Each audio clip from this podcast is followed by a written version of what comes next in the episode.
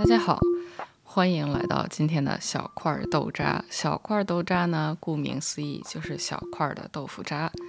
本着只是短短十分钟的这样的一个小小迷你小板块，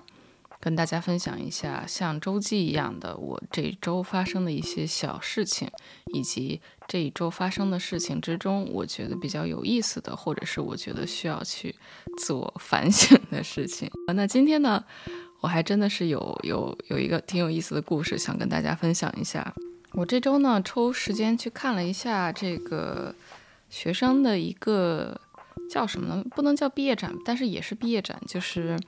日本最有名的呃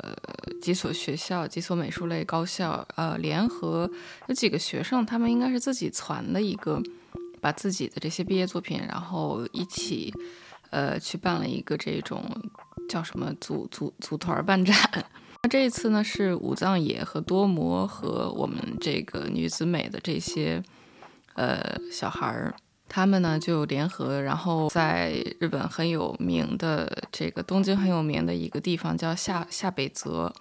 在这边呢他们联合办了一个展览。下北泽先跟大家介绍一下是什么样的一个地方呢？假如我非要举例的话，它就非常的像。呃，北京的三里屯儿，那要是拿上海举例，我还真是举不出来。呃，但大概意思就是一个非常繁华的，但是又很年轻的这样的，不是很奢侈的这样的一个，像文青很喜欢聚集的这样的一个区域。下北泽它最早呢，其实是有很多小剧场，所以说也有点像北京的南锣鼓巷这样的感觉，会有很多实验性的话剧。当然了，这些都是日文的这个这个。话剧，所以其实严格意义上不能叫话剧吧。在日本有很多这种日文叫空斗，就有点像介于话剧和相声之间的。然后有的人呢，他也是就几个人一起，会有一个小的组合，然后他们就会时不常的去演一些东西。当然还有一些是非常更接近话剧的，就是有故事性的、有情节的、有内容的。那么下北泽呢，就是这样的一个地方，所以其实说实话，最近这两年，我估计他们也不是很景气，因为这个受疫情影响。那像我其实就认识一些搞这个，呃，舞台剧的这一些前辈啊等等，像一些就是当然都是日本人，那听起来的状况也是非常的不乐观，因为就是好不容易一部剧啊，这个。要排档期，然后要演了，结果演了没两天，然后就因为疫情又封封剧场，所以他们这几年其实也是打击非常大，然后有很多人是不得不去打零工，去维持自己的生计。所以今年我们学校以及这些别的呃学校的这些学生呢，他们就。呃，在这里办一个展，这个地方到底是什么？这就我说实话，我也没搞明白，因为我对就是这种地理性的哪里到底在干什么，其实是完全不了解。但是就是画廊吧，然后都是很洋气的小店，一个个的，然后他们呢就在上面，应该是呃，就是攒攒在一起，然后办了这样的一个联名联名的这样的一个毕业展。呃，那我去看，为什么说今天想跟大家分享这个故事呢？不是因为，呃，看这个女子美的，不是看我们学校小孩的展览哈，呃，是他们当中有一个多模的小孩，然后非常有意思，他那个多模的小孩做的东西，首先就多模的同学吧。呃，这位同学他做的东西首先就特别的好，他是产品设计出身，所以他做的是木头盒子系列一个系列，然后有点像中国传统的那种叫什么榫卯的那种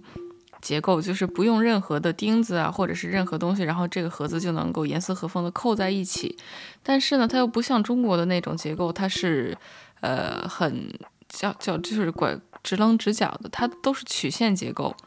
所以就是它的所有的东西呢，就是，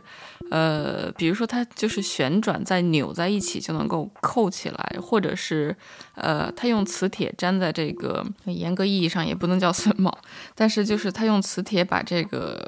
在后面贴一个小的这种薄片，然后盒子就能够很很很悄无声息的合在一起。它这个做的东西首先就非常有意思。呃，我不太好形容哈，这其实是见到能见到实物最好，但这这都不是重点，重点是我在看他做的这些东西的时候，就是他当时同时也有视频，然后也有在往这个 YouTube 上面发，然后我就在想，其实他的那些视频可以做得更好。他的视频其实就非常适合做那种，就是让你有满足感的那种小短视频。但是他就是因为拍的时间比较长，就整个时间轴拉得很长，然后整个动作都很缓慢。当然，我也能理解他的用意，就是因为他想让所有的人都看清楚这他这个盒子的构造等等。但是，呃，在我看来，他这种其实要是能再做的稍微再精简一点、再短一点，可能，呃，放在网上是呃效果能更好一点。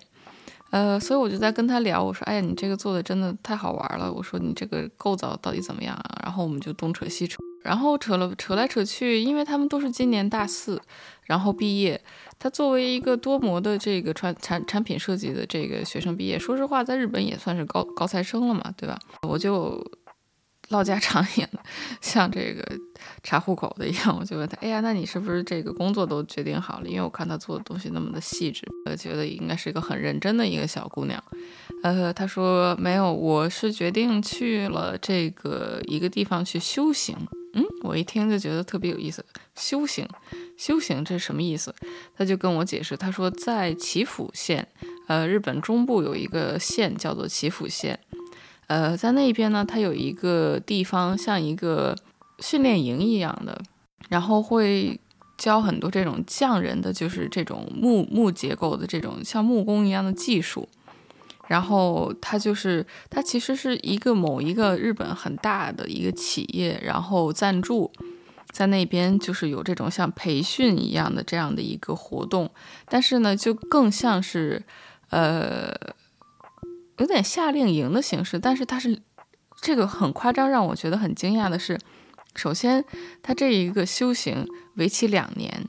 其次它这两年的修行是非常的，就是有很多戒律的，比如说它不能，基本上就是在在平常在活动是受限制的，就是他早上六点起床，然后就像和尚一样，他们就是每一个时间干什么是被规定好的，呃，非常像军训哈，中国讲的话。然后其次，呃，他不能看手机，所以他的天就是他肯定是有一定的时间是手机不能碰的。然后再其次，这个就很夸张。假如你是男生，你要剃剃圆寸，呃，假如你是女生，你只能留短发。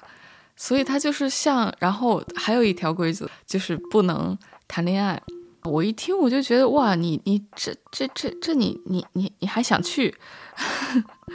然后。他说是啊，这个这这种各各种条条框框都非常严格，但是他那个地方两年，呃，还是很有名的，就是在他们那个圈业界内吧，估计还是很有名的一个地方，所以他说还是觉得值得去尝试一下。当然了，他听说的是，其中也有很多人是中途就会就是，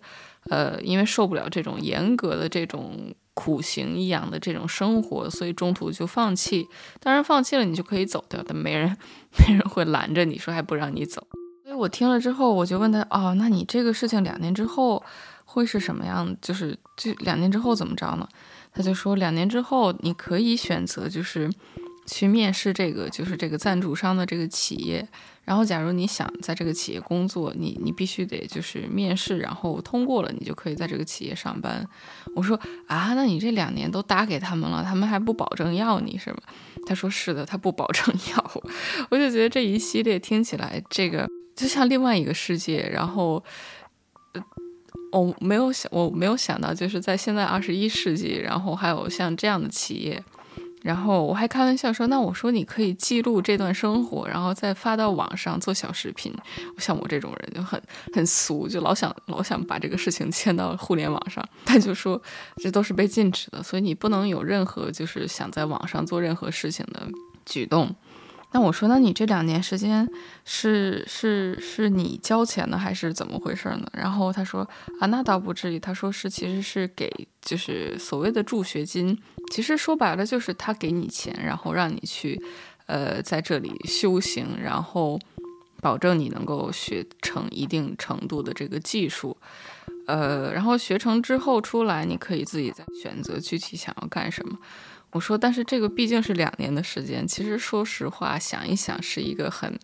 很、很需要勇气的事情。但是你就看那个小姑娘，看起来文文弱弱的一个日本的小姑娘，她就眼神很淡定的 就在跟我讲说啊，但是她觉得还是值得的。所以我觉得像日本人为什么有这种非常强烈的这种匠人精神，我觉得呃还是很、很、很、很既能理解又。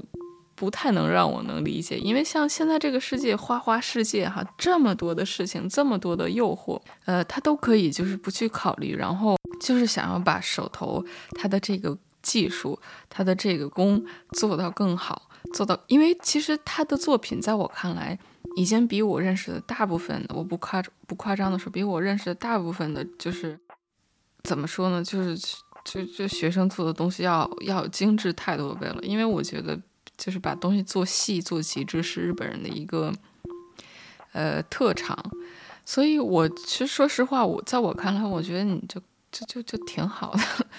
呃，但是他们不，他们觉得不行，还要再继续苦行苦修，所以这个是我这一周的一个小的